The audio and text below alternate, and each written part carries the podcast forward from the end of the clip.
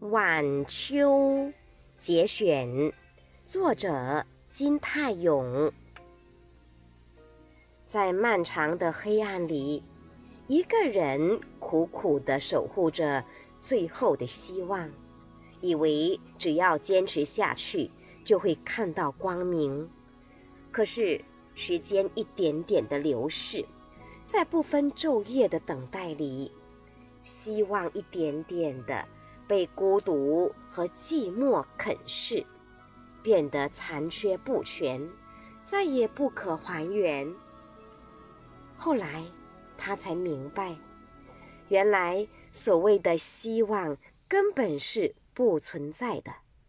它只是存在于黑暗里的一种幻想，就像是西雅图难得一见的阳光，终究还是被浓雾驱散。